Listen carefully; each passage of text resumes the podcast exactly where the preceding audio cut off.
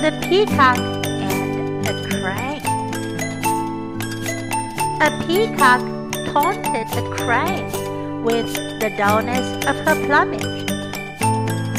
Look at my brilliant colors, said she, and see how much finer they are than your poor feathers.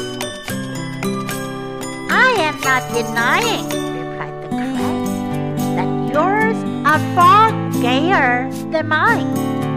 But when it comes to flying, I can soar into the clouds, whereas you are confined to the earth like any dunghill cock.